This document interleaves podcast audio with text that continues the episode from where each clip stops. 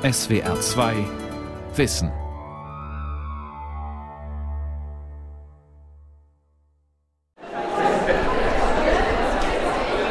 Moin zusammen. Richtig cool, dass ihr da seid. Ein voller Saal im Kongresszentrum Karlsruhe. Zwei Jungs, Anfang Mitte 20, sind auf die Bühne gekommen. Turnschuhe, hochgestellte Haare, Lederjacke. Die beiden sehen aus wie Popstars und benehmen sich auch ein bisschen so. Vor ihnen sitzen und stehen Schülerinnen und Schüler, einige Grundschüler, die meisten aber dürften in der Mittelstufe sein oder kurz vor dem Abitur. Alle Plätze sind besetzt, viele stehen am Rand oder ganz hinten. Wir beide sind Alex und Nico, die Gründer von The Simple Club. Und jeden Monat lernen 600.000 Schüler und Studenten mit uns, unter anderem offensichtlich auch ihr. Alex und Nico, die hier auf der Ausbildungsmesse wie Popstars daherkommen, sind Nachhilfelehrer. Sie geben Nachhilfeunterricht im Netz und verdienen damit gutes Geld. Nachhilfe als Geschäft. Eine Sendung von Manuel Walz. Die meisten Schüler sind nur wegen Alex und Nico auf die Messe gekommen. Sie wollen die beiden live erleben. Und sie wollen die Geschichte von The Simple Club hören. Vor gut sieben Jahren fing alles an, erzählt Alex, mit einem Besuch auf YouTube. Und was wir gesehen haben, hat uns ein bisschen schockiert. Was da war, waren einfach Videos von irgendwelchen Ü60-Lehrern, die irgendwie aus der Schule geschmissen wurden, weil sie zu schlecht sind. Und dann haben sie an so ein Whiteboard gemalt und haben sich dabei gefilmt mit einer Kartoffel oder sowas. Also es sah echt beschissen aus. Und dann haben wir uns gefragt, wie kann es denn sein, dass man sowas so schlecht macht? Warum gibt es denn niemanden, der das mal cool macht? Okay, und dann hatten wir eben folgende Situation. Wir haben da gesehen, YouTube, das, da kann man irgendwie Geld verdienen, aber da gibt es nichts Gescheites in Mathe. Wir waren ganz gut in Mathe. Da hat es bei uns Klick gemacht. Komm, wir machen mal die coolsten Mathe-Nachhilfe-Videos auf Deutsch, auf YouTube. Das Ganze war vor sechs Jahren und äh, inzwischen ist die ganze Sache ein bisschen größer geworden. Deswegen mal die Frage in die Runde, wer von euch hat einen blassen Schimmer, wer überhaupt sind? Fast jeder im Saal hebt die Arme. Krass. Die The Simple Club GmbH hat mittlerweile sechs Festangestellte und zwölf freie Mitarbeiter. Die Inhalte der Videos liefern meist Studenten, die das jeweilige Fach selbst studieren. So garantieren Nico und Alex die Qualität der Videos. Wir wollen, das können wir jetzt schon mal ein bisschen spoilern, The Simple Club auch noch ähm, international etablieren. Es gibt sie für Mathe, Physik, Chemie, Biologie, Geographie, Wirtschaft zu den unterschiedlichsten Themen – orientiert am deutschen Lehrplan oder auch darüber hinaus. Die Videos sind aufwendig gestaltet mit Animationen oder Piktogrammen. Genau, das nächste Kapitel ist Mathe rocken. Wie die beiden hier auf der Bühne sprechen, so hören sich auch die Videos an. Locker, kumpelhaft, nicht korrekt, eine Sprache, die kein Lehrer spricht. Das kommt an bei den Schülerinnen und Schülern. Seit ich es angefangen habe, gehe ich gerne in die Schule. Ich passe mehr auf. Und mir fällt das Lernen viel leichter. Weil ich weiß, wenn ich was nicht verstehe, gucke ich einfach schnell nach auf Simple Club. Und dann kann ich direkt weitermachen, ohne mir irgendwie groß Gedanken drüber zu machen. Und vor einigen Referaten zum Beispiel, wenn der Lehrer nicht so gut erklärt, dann helfen die einem auf jeden Fall immer weiter. Und die haben mir schon oft mein Referat gerettet, muss man so sagen. Das ist auch einfach zu verstehen. Das kann man auch unterwegs machen oder daheim in Ruhe. Und es ist angenehmer, Menschen zuzuhören, die einen dann besser verstehen als irgendwie Lehrer, die, keine Ahnung, jetzt schon Urgesteine sind. Wie hoch der Umsatz der Simple Club GmbH genau ist, das ist Geschäftsgeheimnis. Schätzungen gehen von einem unteren sechsstelligen Betrag aus. Das Unternehmen hat zwei Einnahmequellen. Jetzt wollen wir darüber reden, was ist Erfolg? Einmal ist es Werbung, die vor den kostenlosen Filmchen eingespielt wird, und zum anderen gibt es einen kostenpflichtigen Premium Club. Für 10 Euro im Monat können die Mitglieder eine E-Mail an The Simple Club schreiben und angeben, welche Klassenarbeiten anstehen, welche Themen gerade Probleme bereiten. Dann bekommen Sie die passenden Materialien zugeschickt. Auf dem Markt für Nachhilfe dürfte The Simple Club mit dem Umsatz nur ein kleiner Player sein, denn insgesamt geht es um beachtliche Summen, weiß Professor Rolf Dobischat, Bildungsforscher an der Universität Duisburg-Essen. Demnach ist das Volumen, das jährlich in diesem Sektor des Marktes fliegt, circa eine Milliarde Euro. Und der quantitative Umfang der Schüler beträgt ungefähr 1,2 Millionen, die an Nachhilfe teilnehmen. Das ist schon eine Menge. Von der einen Milliarde Euro, die Eltern in Deutschland für Nachhilfe ausgeben, fließen zwei Drittel in informelle Angebote. Ältere Schülerinnen und Schüler, die Nachhilfe geben, die Tante, ein Student, die Nachbarin. Das restliche Drittel geht in die Nachhilfe, die von gewinnorientierten gewerblichen Unternehmen angeboten wird. Insgesamt ist der Markt sehr intransparent. Die Zahlen, auf die sich Bildungsforscher Rolf Dubischat hier bezieht, stammen aus einer Befragung von Eltern.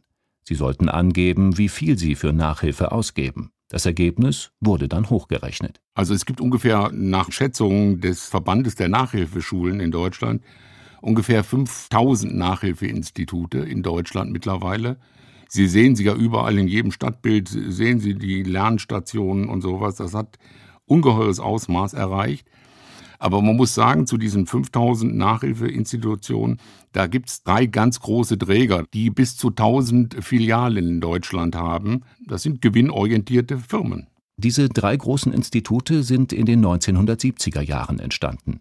Der Studienkreis ist der größte von ihnen mit rund 1000 Filialen in Deutschland und im Ausland. Geschätzter Umsatz etwa 80 Millionen Euro im Jahr. Etwa 10.000 Nachhilfelehrer arbeiten für den Studienkreis als Honorarkräfte. Der Gründer Jürgen Hühold hat im Ruhrgebiet als einfacher Nachhilfelehrer mit einem reformpädagogischen Ansatz angefangen, erzählt Thomas Momotow, Sprecher des Studienkreises. Das war dann sehr schnell so ein großer Erfolg, dass er expandieren musste. Das heißt, er hat dann nach einer Weile ein Unternehmen gegründet. Das war der Studienkreis und hat andere Nachhilfelehrer eingestellt, hinterher noch mehr Personal. Und der Studienkreis ist ziemlich schnell auch ziemlich stark gewachsen. Heute gibt es in praktisch jeder deutschen Stadt entweder eine Filiale oder eine Franchise-Niederlassung. Das heißt, ein selbstständiger Unternehmer gründet eine eigene Nachhilfeschule und darf diese Studienkreis nennen. Er hält sich an das vorgegebene Konzept, erhält das Know-how des Unternehmens, die Lernmaterialien, das Corporate Design und führt dafür eine Gebühr an das Mutterhaus ab. Auch in der Besitzerstruktur hat sich der Studienkreis stark gewandelt. Jürgen Höhold war der Gründer und Geschäftsführer bis zum Jahr 2003. Dann hat er den Studienkreis verkauft an den Cornelsen Schulbuchverlag, der den Studienkreis circa zehn Jahre geführt hat. Anschließend ging der Studienkreis in den Besitz des Finanzinvestors Aurelis über, der das Unternehmen 2017 wiederum an die Private Equity Gesellschaft IK Investment Partners verkauft hat. Hier reiht sich der Studienkreis in ein Portfolio mit unterschiedlichsten Investments ein, unter anderem einem französischen Hersteller von Fertigteig, einem Anbieter von Gesundheitsprodukten für Haustiere oder einem Automobilzulieferer. Werner Kinzinger arbeitet bei der Aktion Bildungsinformation in Stuttgart, einem Verein, der sich um den Verbraucherschutz in Bildungsfragen kümmert. Er beobachtet seit vielen Jahren den Markt für private Nachhilfe. Der Studienkreis und seine Geschichte stehen in seinen Augen exemplarisch für eine generelle Entwicklung. Im Nachhilfebereich hat sich sehr viel getan in den letzten 10, 20 Jahren. Es ist sogar eine Art Industrie entstanden. Dass diese großen Unternehmen den Markt dominieren, hat Vor- und Nachteile, sagt Werner Kinzinger. Ein Nachteil sei, dass es sich bei den Anbietern um ganz normale gewinnorientierte Unternehmen handle und damit gehorchten sie vor allem den Regeln des Marktes. Die Unternehmen seien auf eine hohe Nachfrage angewiesen und müssten sich umgekehrt darum bemühen, dass die Nachfrage hoch bleibt. Die Nachfrage entsteht natürlich auch durch Unzulänglichkeiten beim staatlichen Schulsystem, aber in erster Linie natürlich auch durch eine sehr gute Werbung. Es wird nicht nur über Zeitungsannoncen geworben, sondern auch über Fernsehen. Also es werden alle Möglichkeiten ausgeschöpft, die auch sehr viel Geld kosten, das man aber vorher natürlich auch wieder erwirtschaften muss. Dabei arbeiten die Unternehmen oftmals mit zweifelhaften Methoden, findet Kinzinger. Es wird einfach etwas versprochen, was im pädagogischen Bereich in der Regel nicht zu halten ist. Es gibt im pädagogischen Bereich keine Erfolgsgarantie. Wer eine Erfolgsgarantie ausspricht, ist unglaubwürdig. Auf der anderen Seite aber garantieren die etablierten großen Marken eine gewisse Qualität. Das gilt auch für diejenigen Unternehmen, die im Verband der Nachhilfeschulen organisiert sind. Sie haben gewisse Standards etabliert. Beim Studienkreis sind das beispielsweise Kleingruppen, in denen alle Schüler dasselbe Fach lernen. Zudem wird versucht, dass die Jahrgänge in einer Lerngruppe nicht allzu weit auseinandergehen. Diese Standards klingen erst einmal nicht allzu hoch. Für Verbraucherschützer Kinzinger sind sie aber schon ein Fortschritt. Im Laufe seiner Arbeit hat er vieles erlebt. Also beispielsweise werden sehr große Gruppen gebildet, es werden keine homogenen Gruppen gebildet. Also stellen Sie sich mal vor, dass eine Nachhilfegruppe besteht aus einem Grundschüler, aus einem Realschüler, aus einem Abiturienten und möglicherweise noch dazu in verschiedenen Fächern. Also da ist jeder Nachhilfelehrer einfach überfordert. Wie können Eltern und ihre Kinder gute von schlechten Anbietern unterscheiden? Eines der Hauptkriterien hierfür sei die Laufzeit der Verträge, sagt Kinzinger. Denn je kürzer die Laufzeit und je kürzer die Kündigungsfrist der Verträge, desto überzeugter sei der Anbieter von der Qualität seiner eigenen Nachhilfe. So wie im Lernwerk in Berlin. Hier können die Schülerinnen und Schüler das Nachhilfeinstitut während einer Probezeit testen. Also Juli, ähm, das kennst du, glaube ich, noch nicht. Das haben wir noch nicht zusammen gemacht. Es geht äh, heute mal hier um den Wochenplan, den Lernwerk-Wochenplan. Swantje Goldbach hat das Nachhilfeinstitut in den 1990er Jahren zusammen mit ihrem Bruder gegründet. In den hellen Räumen des Lernwerks sitzt Goldbach mit ihrer Nachhilfeschülerin Juli am Tisch und erklärt ihr die spezielle Methode des Hauses. Juli soll lernen, ihren Tag selbst zu gestalten, um sich auf eine bevorstehende Prüfung vorzubereiten. An welchem Tag? Am Freitag. Was, was steht an? Gesellschaftskunde. Eine, ein Test oder eine Arbeit? Test. Okay, dann können wir das hier hinschreiben. Guck mal, und ein Test kann man so, also dieses Symbol ist vorgesehen für Test. Ja? Das heißt, du kannst hier so einen kleinen Zettel hinmalen. Wie kürzt ihr das ab, das Fach? Gewi. Schreibst du Gewi dahinter. Hast du schon angefangen dafür zu lernen? Also ein bisschen. Also ich Ein habe bisschen? schon mal alles aufgeschrieben, aber gelernt habe ich noch nicht. Das Lernwerk in Berlin ist mittlerweile eine große Nachhilfeschule mit mehreren Filialen. Es hat einen eigenen reformpädagogischen Ansatz, nach dem der Unterricht aufgebaut ist und bietet verschiedenste selbstentwickelte Kursformate. Auch Jens Schmidt hat seine eigene Nachhilfeschule aufgebaut, allerdings etwas kleiner. Mitten in Karlsruhe-Durlach betreibt der Lehrer die Büffelakademie. Im Gegensatz zum Berliner Lernwerk hat Schmidt keine speziellen pädagogischen Ansätze, ist damit aber auch sehr erfolgreich. Ja, da ich aus dem, aus dem Schulbereich komme, weiß ich natürlich, an was es in der Schule fehlt. Ähm, Dass, dass einfach viele Schüler äh, mit unterschiedlichen Voraussetzungen, unterschiedlichem Wissen, unterschiedlichem Lerntempo in einer, in einer Zahl von 25 bis 30 pro Klasse, das kann eigentlich nicht funktionieren. Natürlich bemüht sich die Schule, das Beste da zu tun, logischerweise. Ähm, Gerade was äh, in ist, ist individuelle Förderung, aber individuelle Förderung und gleichzeitig 25 oder 30 Schüler, das, das beißt sich ein bisschen. Der Nachhilfeunterricht bei der Büffelakademie besteht vor allem aus Einzelunterricht, denn daran mangele es in den Schulen besonders, so Schmidt. Was die Schülerinnen und Schüler bei ihm erreichen wollen, sei dagegen sehr unterschiedlich. Ich habe Schüler, die von 1,8 auf eine 1 wollen. Weitgehend würde ich aber sagen, es sind tatsächlich Schüler, wo die Eltern wenig oder weniger Zeit haben. Weil sie berufstätig sind, ja, weil sie vielleicht aber auch ja, dem Stoff irgendwo nicht mehr gewachsen sind. Und natürlich ab einem gewissen Alter, zum Beispiel Pubertät, so die ja, Eltern und Schüler beziehungsweise Eltern und Kinder weniger gut zusammenarbeiten können manchmal und dann sourced man das, wie man so schön sagt, raus und sucht sich da zum Beispiel Nachhilfe. Eine Einheit wöchentlich, vier Stunden im Monat, 139 Euro müssen Schüler für die Einzelnachhilfe an der Büffelakademie bezahlen. Gruppenunterricht kostet 69 Euro im Monat. Das ist nicht wenig Geld. Die Beobachtung von Jens Schmidt ist aber, dass die Schülerinnen und Schüler immer stärker auf diese Unterstützung außerhalb der Schule angewiesen sind. Wenn wir beim Beispiel G8 bleiben, da wurde ein Schuljahr gestrichen und ich würde mal sagen, aber nicht ein Jahr Schulstoff gestrichen. Heißt also, dass sich der Schulstoff ja, auf kürzere Zeit verteilt. Heißt erhöhter Druck, heißt ähm, mehr Belastung der Schüler, auch mehr Belastung in den Familien. Ja, das sind viele Punkte. Wegfall der Grundschulempfehlung, dass vielleicht auch ein Schüler auf der falschen Schule sitzt.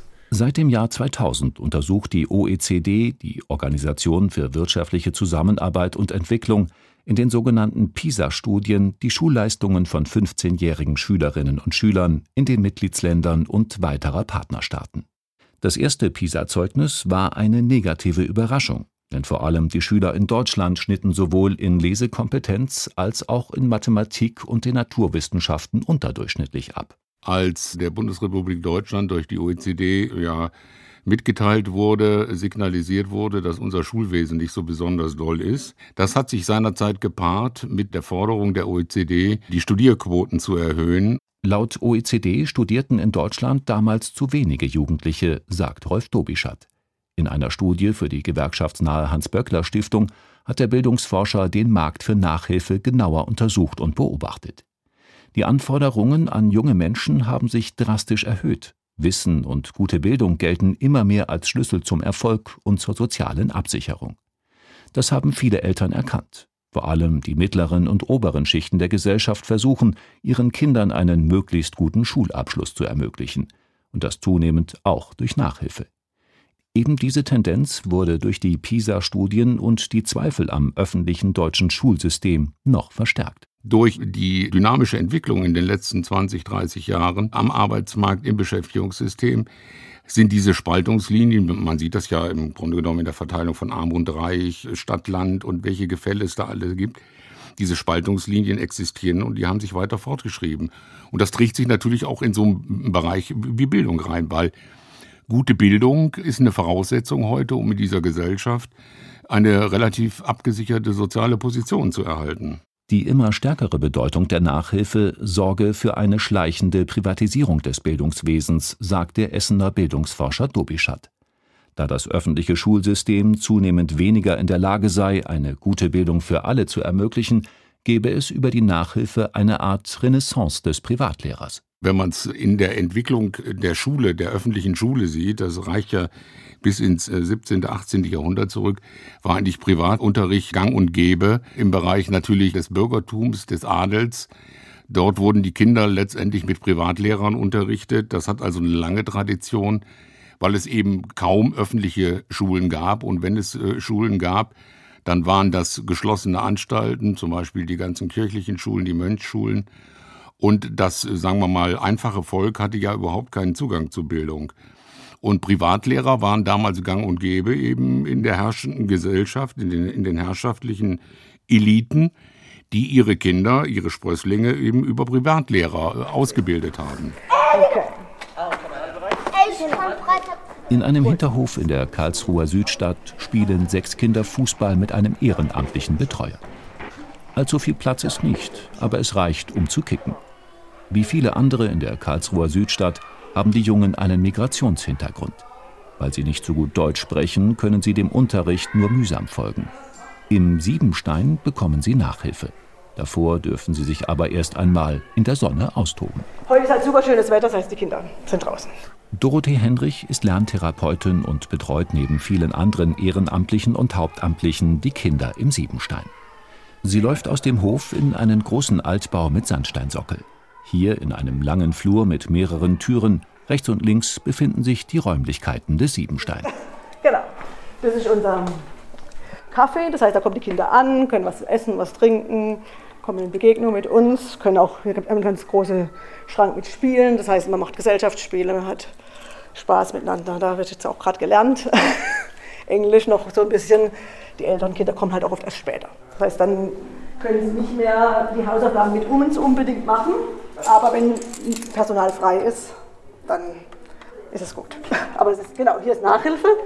Entschuldigung, ich stelle mal kurz. Genau, die macht ihre Hausaufgaben selbstständig und die anderen zwei haben hier gerade Nachhilfe. Genau. Das ist unser Nachhilfezimmer. Das Angebot des Siebenstein umfasst nicht nur Nachhilfe. Die Kinder können nach der Schule auch einfach so herkommen und sind den Nachmittag über betreut. Es gibt unter anderem ein Zimmer, wo sie lesen können und ein Zimmer zum Austoben, wenn draußen mal kein Fußballwetter ist. Für uns ist es schon ein Teil des Lernprogramms. Also ich, so, die Kinder bewegen sich erstmal, machen dann Hausaufgaben, bewegen sich dann wieder. Das heißt, das, was sie gelernt haben, das kann sacken. Und das Lernen ist ja nicht nur das, was man in der Schule ist, sondern man lernt soziale Kompetenzen, man lernt, wie gehe ich miteinander um, was für Werte vermitteln wir, ist immer willkommen und wertgeschätzt, wir halten uns an Regeln, wir sind ähm, höflich miteinander. Wir als Mitarbeiter sehen die Stärken in den Kindern. Und das ist alles, was Sie hier noch mitnehmen. Und ich denke, das macht ja auch viel für den Erfolg von Bildung. Von der Bundesregierung gibt es das sogenannte Bildungs- und Teilhabepaket. Sozial schwache Familien können sich damit die Nachhilfe finanzieren. Das Siebenstein könnte sich die Nachhilfe also aus den Bundesmitteln bezahlen lassen. Allerdings sei der bürokratische Aufwand für das Projekt zu groß, sagt Dorothee Henrich. Das haben wir auch teilweise genutzt für unsere Kinder. Aber das ist so, dass mittlerweile sich die Projekte ähm, zertifizieren müssen. Das heißt, man muss also nachweisen und es ist unheimlich kompliziert, auch regelmäßig und es ist auch unheimlich teuer. Also man muss praktisch jede zwei, drei Jahre wieder einen neuen Nachweis bringen, dass man praktisch qualifiziert ist dafür und es lohnt sich für uns nicht. Das heißt, die Kinder, die zahlen einen ganz kleinen Beitrag von 15 ähm, Euro im Monat für alles, was sie hier erleben, Hausaufgabenbetreuung, Nachhilfe und so weiter. Und das Restliche läuft über Spenden. Nicht nur für die Anbieter von Nachhilfe ist der bürokratische Aufwand enorm, auch Familien, die die Hilfe beantragen wollen, sind gefordert, wenn sie sich Nachhilfe durch das Bundesprogramm bezahlen lassen wollen. Das könnten die, aber das ist, muss man natürlich auch die ganzen Anträge ausfüllen. Das haben wir gemacht oft für die Eltern. Das ist manchmal sehr mühsam. Man muss den Antrag beantragen, man muss ähm, den ausfüllen. Das für die Eltern, man muss von der Schule praktisch einen Nachweis bringen, dass die Nachhilfe notwendig ist. Das heißt also, man muss ganz viel Vorarbeit, ähm, schriftliche Vorarbeit machen und das macht niemand für einen. Also hier würde das jemand für einen machen, weil wir die Eltern auch begleiten und auch bei Anträgen also behilflich sind. Aber das ist unheimlich aufwendig.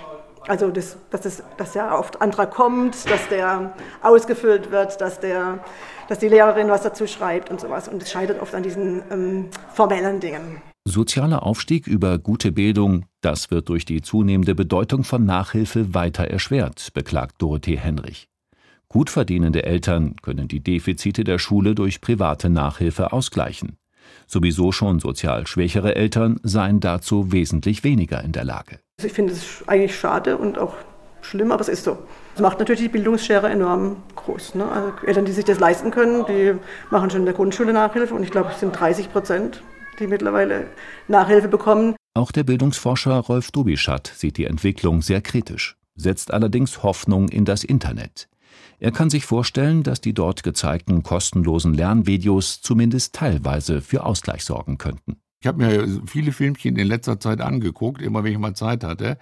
Da sind wirklich knuffige Sachen dabei, sehr gute Sachen dabei, die die Kids sehr gut nutzen können. Ja, gibt natürlich auch schlechte Sachen, aber ich kann mir vorstellen, dass dies wirklich ein Ansatz wäre, das zu demokratisieren. Findet ihr Chemie erschreckend? Ah, ah! Und in der Schule kommt ihr nicht mit? Hi. genau mal. Hi, ich bin die Mai, ich bin Chemikerin und ich erkläre euch, was ihr in Chemie in der Schule wissen müsst.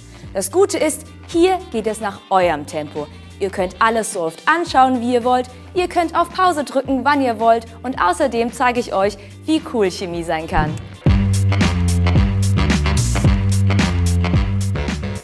Die öffentlich-rechtlichen Sender versuchen mit dem Musste-Wissen-Kanal auf YouTube Jugendliche zu erreichen und gleichzeitig seriöse Lernfilme zu produzieren. Wie beispielsweise mit den Chemiefilmen von Mai. Sie erklärt Chemie möglichst spritzig, illustriert den Stoff mit einfachen Grafiken und Zeichnungen. Die Filme von The Simple Club setzen dagegen nur auf Illustrationen. Hier ist kein Mensch, kein Lehrer zu sehen.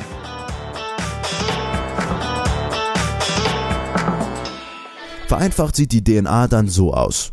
Diese Struktur wird Doppelhelix genannt. Aus dem Off erklärt eine Stimme mit Hilfe von Bildern und Grafiken die menschliche Genetik. Was meint ihr, wie lange wäre die Strecke, wenn man die gesamte DNA aus unserem Körper aneinanderlegen würde? Vier Millionen Mal die Länge des Äquators? Dann schreibt Hashtag Around the World in die Comments.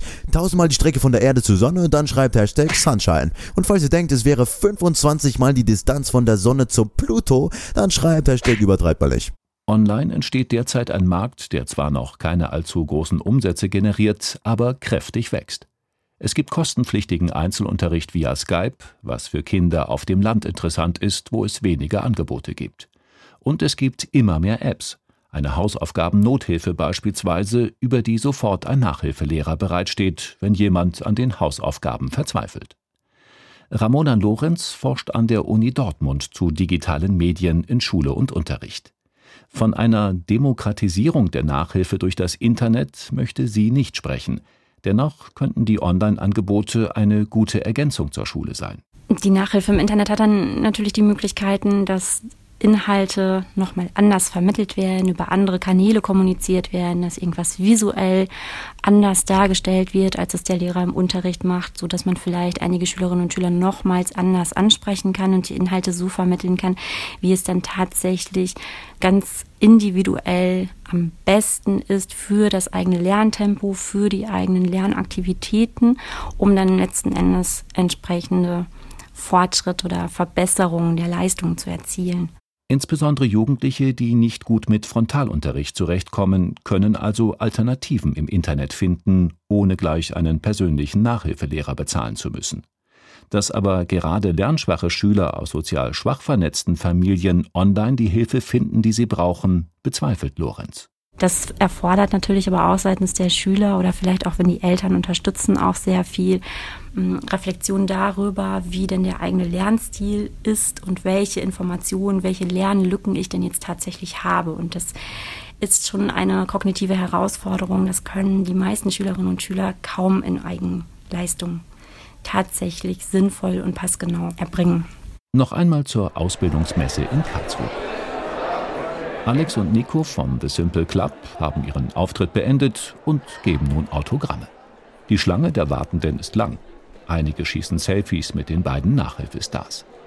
Die Filme vom The Simple Club verändern das Lernen, finden ihre Fans. Es könne dann sogar Spaß machen. Lernen macht Spaß. Ja, mit ihnen schon auf jeden Fall. Mit ja. Art und Weise, ja. also im Gegensatz zu ja. Lehrern, die dann mit so einer bestimmten Tonlage in einem Unterricht Ja. sind. Also es bringt bei wenigen was, bei uns bestimmt allem nicht. Genau. Wenn halt so YouTuber kommen und das wirklich Stimmung reinbringen, dann hilft es schon was. Für mich ist es nicht unbedingt, dass es umsonst ist, sondern einfach, dass es angeboten wird, dass man schnell darauf zugreifen kann, anstatt jetzt irgendwie einen Termin auszumachen für Nachhilfe immer. Und dass man immer das zur Verfügung hat, wenn man es gerade braucht und nicht wöchentlich dahin geht. In Englisch ähm, ist es halt sehr schwer, auf YouTube was zu finden. Und ich denke auch, so gerade beim Schriftlichen, da kann auf YouTube nicht viel geholfen werden. Aber gerade so die Themen, die man einfach lernen muss, wie Mathe, Physik und so weiter. Ich hasse zum Beispiel Physik. da helfen die mega. Der Aufstieg der Nachhilfe geht mit der wachsenden Ungleichheit der Bildungschancen von Jugendlichen einher. Dass die neuen Online-Angebote die ungleich verteilten Bildungschancen wieder aufheben, darf bezweifelt werden. Online wie offline gilt, Nachhilfe ist ein Geschäft. Und dieses Geschäft läuft umso besser, je schlechter es den Schulen geht.